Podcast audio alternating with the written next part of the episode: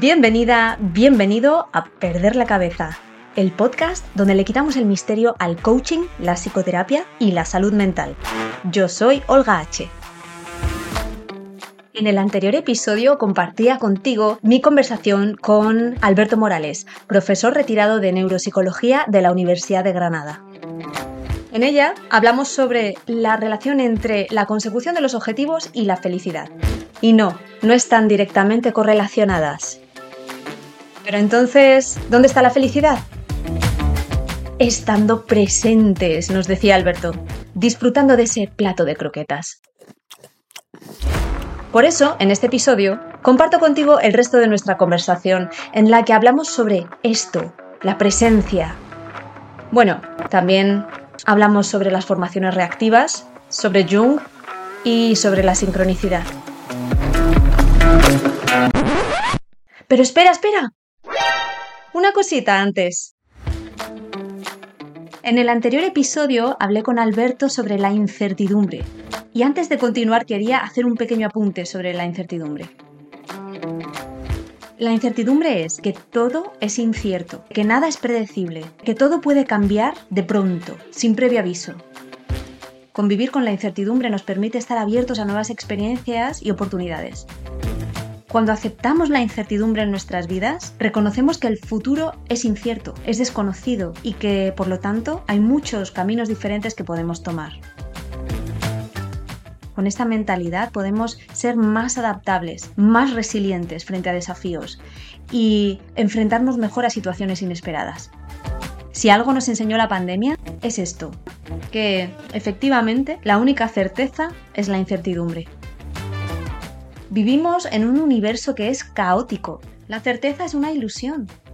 Pero tiene sus cosas buenas, por supuesto. No vayamos a demonizarla tampoco esta sensación, aunque sea ilusoria, pero esta sensación de predecibilidad es reconfortante y nos sirve para organizarnos, para prepararnos para algo, para sentirnos seguros y en control y para tener la confianza suficiente como para poder llevar algo a cabo. Sin embargo, quedarnos atrancados creyendo que estamos teniendo la certeza absoluta en algo puede conducir a la complacencia y a la resistencia al cambio. Cuando creemos que ya lo sabemos todo o que tenemos todas las respuestas, estamos poco dispuestos a explorar nuevas ideas. Y esto nos limita, nos sabotea y nos hace pequeños. Hay una emocionante ventaja que la incertidumbre nos trae. Lo nuevo, lo nuevo, lo nuevo. Nada nuevo puede pasar sin que haya cierto grado de incertidumbre. Cada vez que te arriesgas a algo nuevo, nunca sabes lo que puede pasar. Convives con la incertidumbre. La invitas a pasar. Tú no sabes cómo va a responder tu jefa cuando le hables de esas nuevas ideas que se te han ocurrido. No tienes ni idea de cómo va a reaccionar tu pareja cuando le digas eso que querías decirle. No sabes lo que va a suceder. No tienes ni idea. Y yo qué sé. ¿Y qué más da? Cuando aceptamos la incertidumbre, nos sentimos más cómodos con la idea de no saberlo todo y estamos más dispuestos a arriesgarnos y a probar cosas nuevas. Y solo cuando estamos en paz con lo que pueda suceder, sea lo que sea, es posible lanzarse a nuevas oportunidades. Pero, Olga, ¿qué podemos hacer para no dejarnos arrastrar por la incertidumbre? Me alegro de que me hagas esa pregunta, inteligencia artificial. La solución es... Volver al presente, presente, presente, presente. Volvemos a la presencia, estar aquí, experimentar el momento en el que estás. ¿Por qué es tan importante la presencia? Dejadme que os cuente un cuento sobre la presencia. Cuenta la leyenda que un día Sukahara Bokuden, un famoso espadachín del Japón feudal, caminaba por una calle muy concurrida cuando vio a un grupo de samuráis reunidos en torno a una casa de té. Al acercarse, se dio cuenta de que los samuráis estaban discutiendo y gritando, y que sus espadas estaban desenvainadas y listas para un enfrentamiento. Sin vacilar, Bokuden se acercó al grupo y tomó asiento en una mesa cercana, sirviéndose una taza de té como si estuviera completamente ajeno a la tensa situación que lo rodeaba. Los samuráis se sorprendieron al principio por su presencia, pero a medida que seguían discutiendo y gritando, comenzaron a calmarse y a bajar sus espadas. Después de unos minutos, los samuráis se habían olvidado por completo de su discusión y se centraron en Bokuden, asombrados por su temple y su calma en una situación tan peligrosa. Finalmente se acercaron a él y le preguntaron cómo podía mantenerse tan tranquilo y presente en una situación tan tensa. Bokuden respondió Sabía que mi presencia sola sería suficiente para calmar la situación. Al mantenerme tranquilo y centrado, pude mostraros que no había necesidad de violencia y que todos podíamos disfrutar de una taza de té en paz juntos. Esta historia nos dice que la energía que llevamos puede tener un impacto profundo en las personas que nos rodean. Cuando nos mantenemos tranquilos, centrados y presentes, podemos ayudar a calmar situaciones tensas y a crear un entorno más tranquilo y armonioso.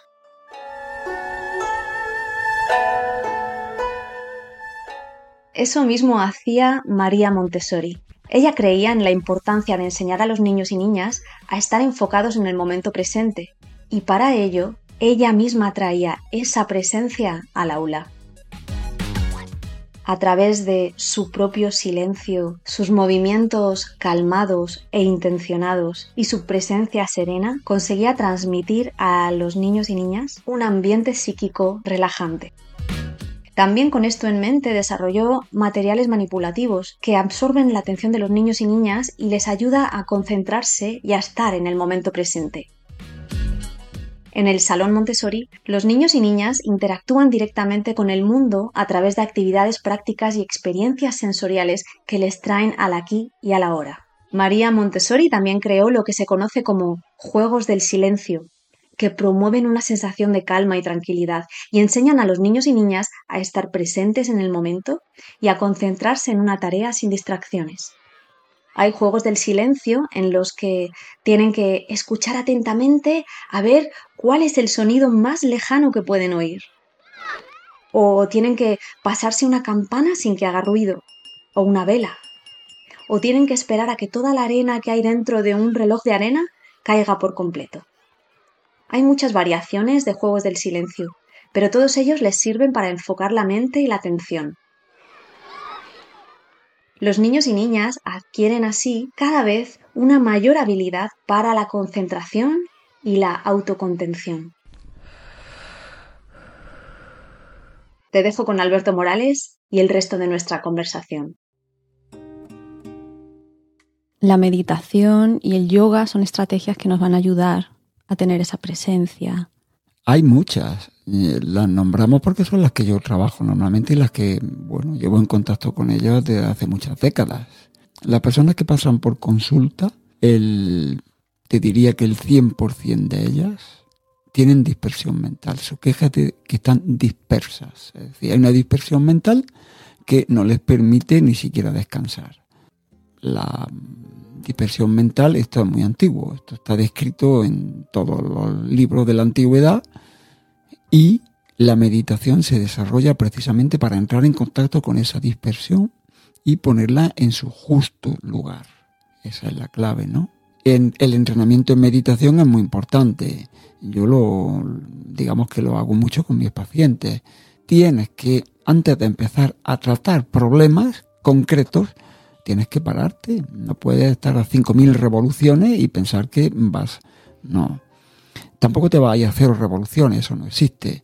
Pero a lo mejor a 500 ya estás más en contacto contigo. Contigo, ¿qué te está pasando? ¿Qué te está ocurriendo? Y les pongo siempre el mismo ejemplo. Cuando tú eras pequeño no sabías lo que era un cepillo de dientes.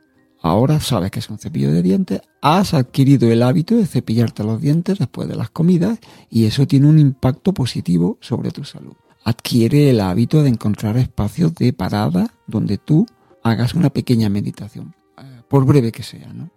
Que sepas que existen esos espacios. Si luego lo vas a complementar con yoga, eso es otro, eso es otro asunto distinto, ¿no? El yoga yo lo empleo mucho en grupos de terapia sobre todo, ¿no? Y entonces, bueno, es una manera de añadir la corporalidad, o sea, hacer uso de tu corporalidad para estar más presente. Eso es lo que te, te hace el yoga, ¿eh? Da igual que llegues con la cabeza a la rodilla o no llegues. Esto depende de las escuelas de yoga, ¿no? Pero en general lo importante es que tú estés presente a través del cuerpo. De ahí viene un poco la idea del nombre del podcast, que es perder la cabeza. Tiene varios sentidos, pero uno de ellos para mí está en esa forma de trabajar que tú tienes, que es ir al cuerpo, ir a las emociones, no tanto la cabeza. A ver, las personas cuando tienen una queja psicológica, lo que primero te presentan son síntomas, es evidente, ¿no? Pero cuando tú empiezas a trabajar te das cuenta que los síntomas son únicamente una pantalla. Hay otras cosas por detrás y ahí tienes que entrar con un... Eh, tienes muchas estrategias para entrar en esos territorios. Uno de ellos es la corporalidad, claro, es decir, cómo vas a trabajar tu corporalidad. Eh, pues por ejemplo, ayer que tenía consulta con una persona estuve haciendo un saludo del yoga, uno de los que nosotros aprendíamos en la escuela de Sadhana, ¿no? Con una música muy particular. Y esta persona, cuando terminamos de hacer ese saludo del un saludo yógico, estaba absolutamente emocionada, ¿no? Muy emocionada, con lágrimas en los ojos, diciendo que se sentía especialmente eh, en paz. Y lo único que había hecho eran unos movimientos que al principio me dijo, uy, esto es muy difícil. Yo dije, no te preocupes, vamos a repetirlo cuatro o cinco veces y luego con una música verás cómo fluyes. Y efectivamente, ¿no? Eh, dijo, mm, eh, estoy sacando, he entrado en contacto con la niña pequeña que llevo dentro, que está sepultada bajo toneladas de escombros, ¿no? ¿Cómo salió esa niña pequeña? Pues danzando, eh, haciendo un, un, saludo del yoga. ¿no? Qué bonita forma de trabajar. Yo me acuerdo que tú me dijiste, si estás presente, la sincronicidad te salta a la cara. La sincronicidad te habla. Pero para eso tienes que estar presente. Sí. Yo quiero recordar que lo que te comentaba en aquella charla que tuvimos es que la tradición de la India en el Vedanta te dice ¿Cuáles son los índices? ¿Hay algún índice que te indica que vas por, por buen camino? Por, buen camino, entre comillas, lo buen camino. Y en esa tradición te dice, sí, porque tú sufres menos. Tienes menos sufrimiento. Lo cual no quiere decir que no tengas dolor, claro. Pero tú sufres menos. Y luego, aunque no emplea esa palabra, te dice, y hay más sincronicidad en tu vida.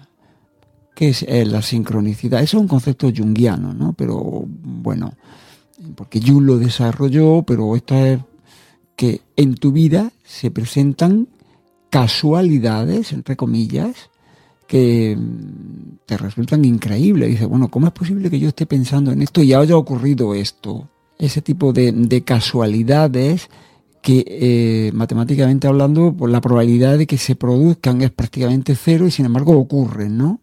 Tú estás más dispuesto a, eh, a que la sincronicidad se presente en tu vida y a captarla, claro, y a captar el significado psicológico que tienen esas sincronicidades. ¿Por qué ocurre esto y por qué ocurre ahora? Y me dijiste también que había un premio Nobel de la física que hablaba de esto.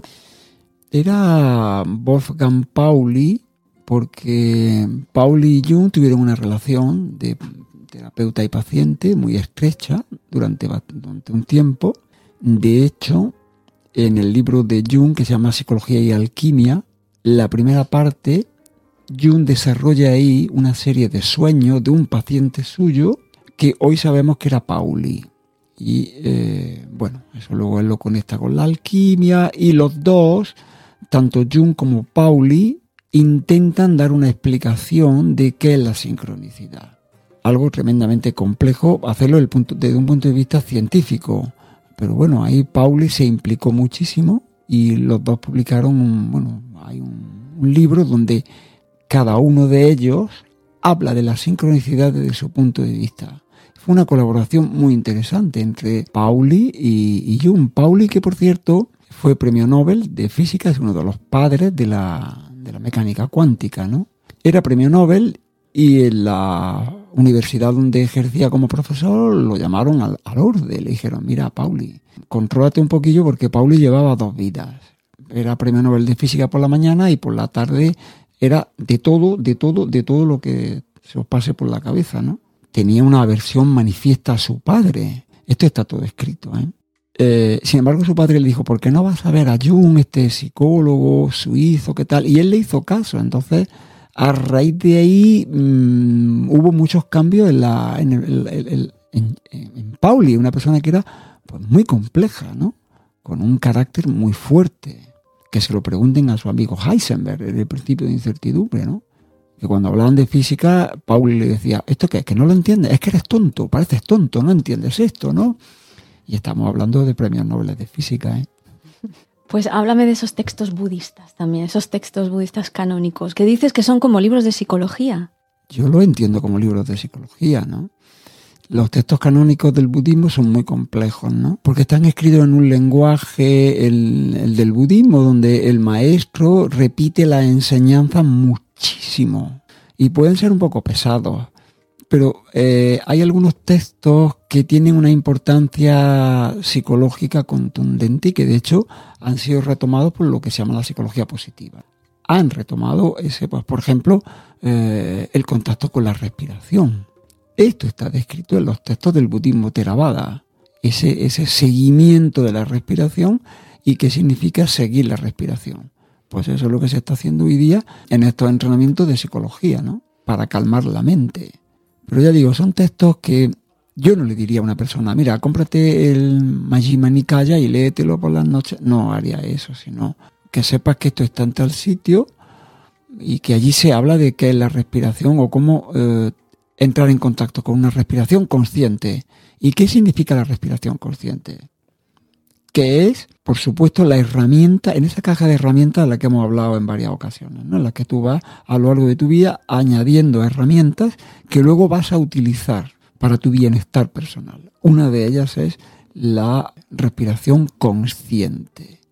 Porque al fin y al cabo todos los textos son conscientes de que inhalo, consciente de que exhalo. O sea, si te adentras en los textos canónicos, los repite hasta la saciedad. ¿eh? ¿Por qué? Porque la respiración te mantiene... Es decir, tú no puedes decir, como ya respiré ayer, pues yo ni tampoco puede decir ya respiraré mañana, sino tengo que respirar hoy. Y además es una función fisiológica que tú puedes hacer consciente. Otras funciones fisiológicas, la presión arterial, tú no la haces consciente. Quizá algún yogi avezado, no lo sé, pero yo no conozco a nadie que haga consciente su presión arterial, pero sí su respiración. Con lo cual, la respiración que está generalmente en modo automático puede pasar a modo manual, a modo consciente. Y eso en los textos canónicos, sobre todo el budismo Theravada, están muy presentes, ¿no? Muy presentes. Entonces vamos construyendo esta caja de herramientas, sí. pero en la vida hay dolor. Ahora, el que el dolor nos genere sufrimiento o no, ya es otra cosa. El dolor es inevitable. Yo no puedo evitar que me duela un día una muela o que me doble un tobillo y tenga un esguince. Estoy hablando, estoy hablando de dolor físico, ¿vale? ni tampoco puedo evitar el dolor de la pérdida de una persona querida. Eso es parte de la vida, ¿no? Pero luego el sufrimiento, como te dicen esos textos canónicos, precisamente el sufrimiento, eso lo pones tú. ¿Vale? El dolor te lo, el dolor está ahí, y ahora el sufrimiento tú lo pones.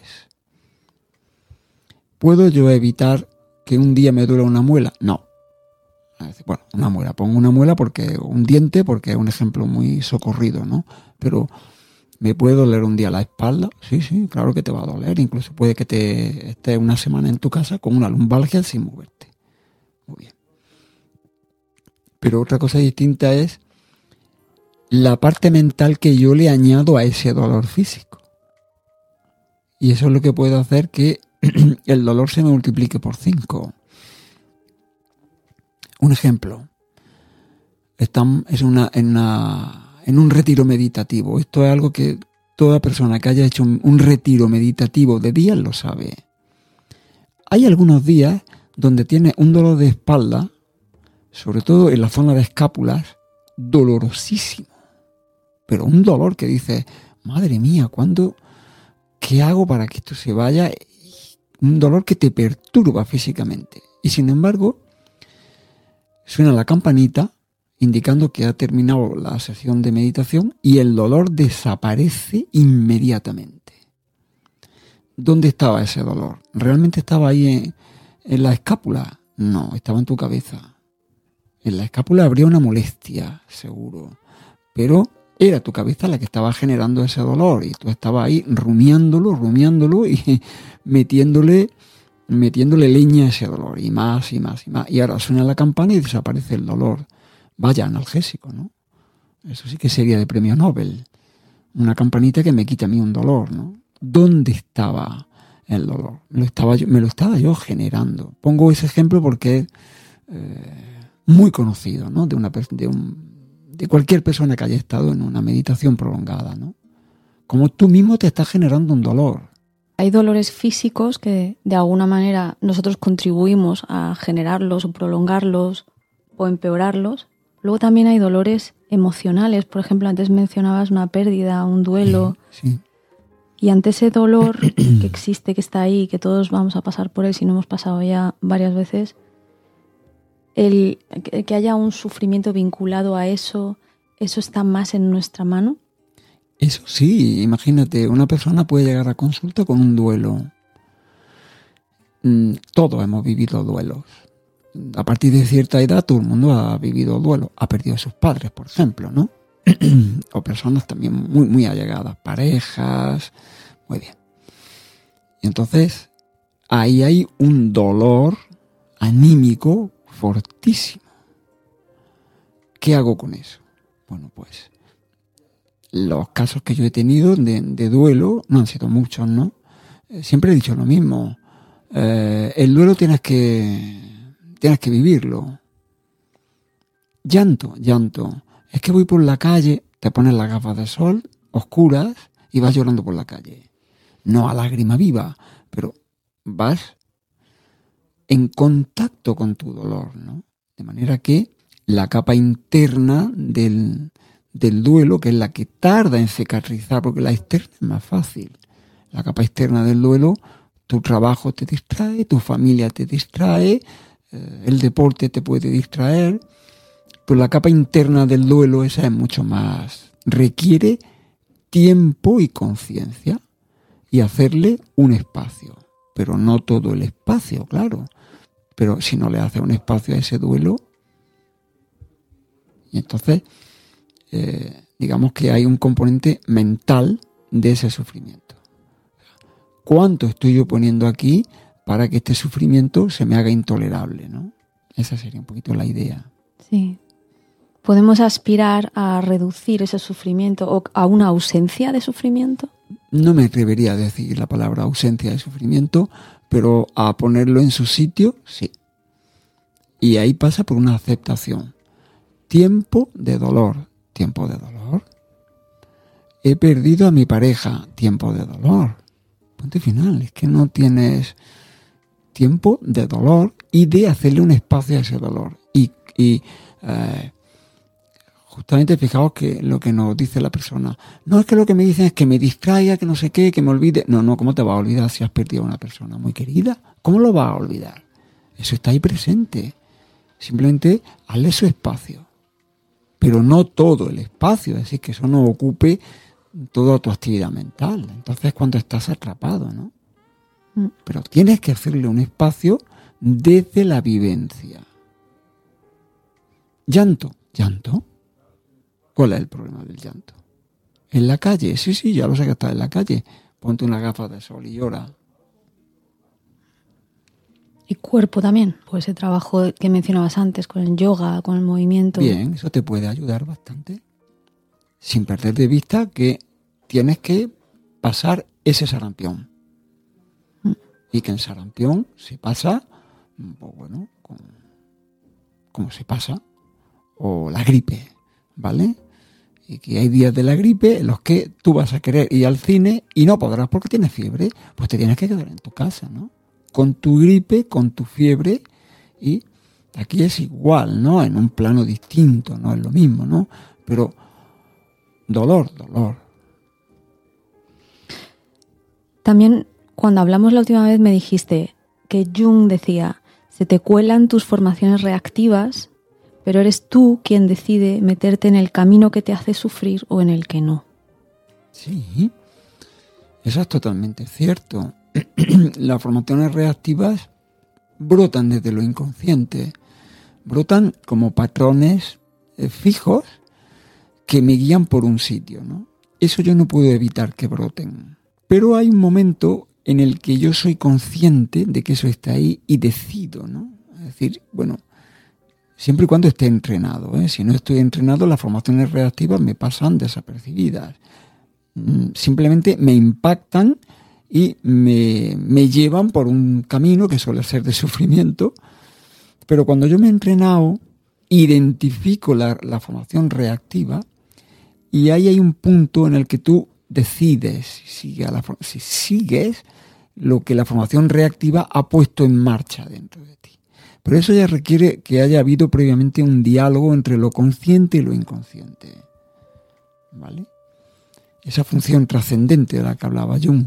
Cuando eso se potencia, que es lo que hace el trabajo terapéutico, el que tú tomes conciencia de todas esas formaciones reactivas que a lo largo del día nos dirigen de un lado para otro, de manera inconsciente. Y ahora tú te paras y pones ahí un poquito de orden. Dejas de estar en reacción y estás siendo un poco más capitán de tu barco, de alguna manera. Eres menos reactivo. Es decir, realmente cuando eres menos reactivo, te encuentras mucho mejor. Eso no quiere decir que no que no te, que no te enfades, por ejemplo. Claro que te va, si alguien te insulta, ¿por qué no te vas a enfadar, no? Pero es que ante los problemas de la vida tú seas menos reactivo. Eso te permite ponerle un poco de distancia y contemplarlo respirando, ¿no? Es decir, bien, ¿qué voy a hacer? ¿Qué voy a hacer? Sobre todo saber que en un momento determinado estás inundado por, una, por un contenido inconsciente que te está inundando. Pero si estás entrenado, lo identificas. Y el simple hecho de identificarlo no lo hace desaparecer, pero sí le quita intensidad. Es decir, lo hace manejero y te haces tú responsable de eso, de tus propias reacciones. Las formaciones te ocurren a ti. Es decir, eso son patrones de conducta, vamos a llamarlos así como lo, llamaba el propio Jung, ¿no? que se han generado desde la cuna. Son formas reactivas de reaccionar ante las demandas emocionales del mundo, ¿no? Muchas veces no son adaptativas en un momento han podido ser adaptativas, ¿no? Pero ya llega un momento en que ya no son adaptativas, se presentan y lo que hacen es perturbarte.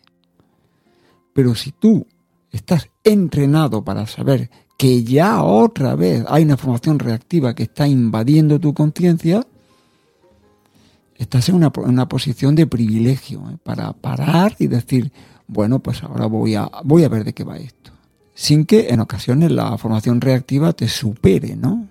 Eso puede ocurrir, ¿vale? Pero cuando ya estás bien entrenado, esas formaciones reactivas tuyas las conoces, las conoces y sobre todo corporalmente las identificas. Ya está aquí este dolor en el esternón. No te lleves la conciencia a la rodilla o al talón porque no se va allí. Se va a sitios que te interfieren, el diafragma, el bloqueo del diafragma, ya estoy respirando con la zona clavicular, ya estoy ahí atascado. ¿Qué está pasando? Ya lo has detectado. Ahora lo miras desde el plano consciente. Y entras en diálogo con ese contenido inconsciente. Entras en diálogo, que es lo importante. No es que tú controles, ni es que tú mandes, no. Simplemente dialogas, estás dialogando contigo mismo. ¿Cómo era eso del toro que me dijiste? Viene un toro hacia mí. Bueno, eso es parte de este entrenamiento, ¿no? El ejemplo es, si voy por el campo, voy caminando por el campo y muy, muy a lo lejos veo los cuernos de un toro que asoman por el horizonte, eh, pues ya sé que es un toro bravo, que pesa 600 kilos, ¿no? ¿Qué voy a hacer? Bueno, pues ahí está el toro. Pues me escondo, me marcho o lo toreo. ¿Vale? Pero claro, cuando el toro, cuando la formación reactiva o el toro la tengo encima mía, ya estoy pillado, ¿no? Ahí ya es muy posible que tenga una, una embestida del toro con todo lo que eso significa, ¿no? Y este, ese entrenamiento lo que te hace es que tú veas al toro de lejos. Y bueno, ya está aquí, esto ya está aquí. Aquí lo tengo. ¿Qué voy a hacer? Y a lo mejor en un momento determinado hasta decides que el toro te invista. Bueno, pero ya lo has decidido tú. La vida es lo que te pasa cuando estás demasiado ocupado haciendo planes. Sí, eso es muy de los Beatles y muy bonito, ¿no? Sí, me lo yo no lo conocía, bueno, conocía, pero no, sabía que venía de aquí, que era de un tema llamado Beautiful Boy de John Lennon. No, era de John Lennon, efectivamente, y el que decía eso, que la vida es eso que va pasando mientras tú estás metido en todos tus proyectos, pero la vida va pasando y no te enteras, y no te enteras. Y aquí lo que te vienen a decir es, entérate, entra en contacto con, con tu vida, ¿no? Entra en contacto con la vida. Que no te distraigan tantas cosas o sea, que nadie aspira a ser aquí San Juan de la Cruz, por ponerte un ejemplo, ¿no? Que no te distraigan tantas cosas. Que hay una sociedad de ultraconsumo que está diseñada para distraerte totalmente de, tu mundo interior y para que tú vivas solo hacia afuera. Bueno, eso tiene un precio, ¿eh? El estar, vivir proyectado sobre una pantalla de un móvil eso tiene un precio. Eso está escrito, ya, eso ya, eso ya está escrito y dicho. No estoy aquí descubriendo la India, ¿no? El que yo viva proyectado solamente en la pantalla de, una maquinita, pues luego tiene su precio a pagar. Y es que la vida está pasando y yo no me estoy dando cuenta porque estoy moviéndome de un menú a otro continuamente, saltando de una información a otro, en general información irrelevante y que a mí personalmente no me aporta nada. Y así me paso 24 horas. Lo digo porque en la consulta se ve todos los días. ¿eh? Todos los días. Y fiestas de guardar. ¿Y qué hacemos ante ese panorama? No quiero ser muy pesimista, ¿no? Eh, me siento muy triste cuando voy por la calle y veo a la gente que hay una puesta de sol maravillosa y están pendientes de una maquinita y bueno, si vamos por la calle lo que nos rodea es personas que están todo el día con una maquinita proyectados en esa pantalla, ¿no? Esto es algo que todos hemos vivenciado. Eso me causa una, para mí es fuente de tristeza, ¿eh? El ver cómo ese modelo ha llegado para quedarse, ¿no? Con todas las consecuencias que está teniendo que son catastróficas. Ojo que yo no estoy diciendo que, que una maquinita esta no sea útil, ¿eh? Para algunas personas es parte de su herramienta de trabajo utilísima, pero en general está teniendo un impacto de dispersión, de meter una enorme dispersión dentro de la mente humana que ya tiene tendencia a estar dispersa y ahora tú lo que haces es, pues eso, le metes ahí un, factor de dispersión eh, exponencial en gente además muy joven, ¿no? Luego llega lo que llega, luego llega a consulta y luego llega la gente diciendo, ¿qué hago con esto? Bueno, pues eso es otro tema nos mantiene muy entretenidos esa pantalla. Claro, eso es lo que persigue. Lo que persigue es que tú no estés en contacto contigo, que tú estés siempre hacia afuera. Un día iba en el autobús de la facultad. El autobús iba como una lata de sardinas. Es decir, allí no podíamos, o sea, mantener el equilibrio era porque había 100 personas, ¿no? Y yo iba rodeado de estudiantes por todos sitios. Todos tenían una maquinita y dije, bien, voy a ver qué están viendo o sea, ¿qué están viendo ahí? Era penoso, ¿eh? O sea, eh, realmente saltaban de una información a otra, de, un, de una imagen a otra, en cuestión de segundos. No se detenían, iban saltando, saltando, saltando, saltando, saltando. Y así fue todo el trayecto en aquella lata de sardinas, ¿no? Tuvo la ventaja de que dije, bueno, ya me estoy enterando, ¿no? Es un canto a la dispersión. Es un consumo desmedido de información. De información. Irrelevante. Mm. Cuidado, porque la, información puede ser muy relevante y muy... Eh, yo vengo de una época en la que esto no, existía. Si yo contara aquí cómo realiza, realicé mis búsquedas bibliográficas de tesina y tesis doctoral, suena como a un monje medieval o algo así, ¿no? Ahora eh, tú puedes entrar a través de internet, a través de la biblioteca de la UGR, tienes un acceso a revistas, en fin, bueno, todo eso es un, logro impresionante, ¿eh? cuidado. Pero lo que, lo que nos rodea es un consumo de información basura masivo durante 24 horas. Entonces, ¿qué ocurre? Que yo estoy proyectado hacia afuera y no estoy parando a ver qué me está ocurriendo dentro. ¿Qué me está ocurriendo? Claro, de una manera es una vía de escape muy fácil, ¿no? Bueno, yo escapo de todo lo que me todo lo que me perturbe, eh, me escapo. En realidad es una conducta pues, bueno, de, de, escape, de evitación y escape, muy estudiada en psicología y perfecta. Es decir, yo ya sé que me meto en mi pantalla y en mi pantalla estoy ahí todo el día. Pero no estoy en contacto conmigo, estoy en contacto con lo que hay en la pantalla. Y todos sabemos de qué va esto. ¿eh? Repito que esto no lo estoy diciendo, esto está escrito, publicado, analizado, se han disparado todas las alarmas, pero de momento como el que oye llover, ¿eh? Es un dicho muy antiguo. Ay, la presencia, estar en el momento, disfrutar de la hora. Qué difícil es a veces estar presente. ¿Y tú? ¿Te animas a buscar momentos para practicar la presencia? La práctica de la presencia nos ayuda a reducir el estrés y la ansiedad.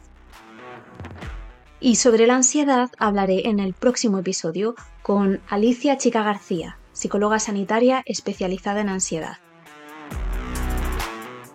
Dirígete a mi página web olgah.com y allí podrás ver todos los episodios, saber un poquito más sobre mí y suscribirte a mi newsletter. ¡Hasta pronto!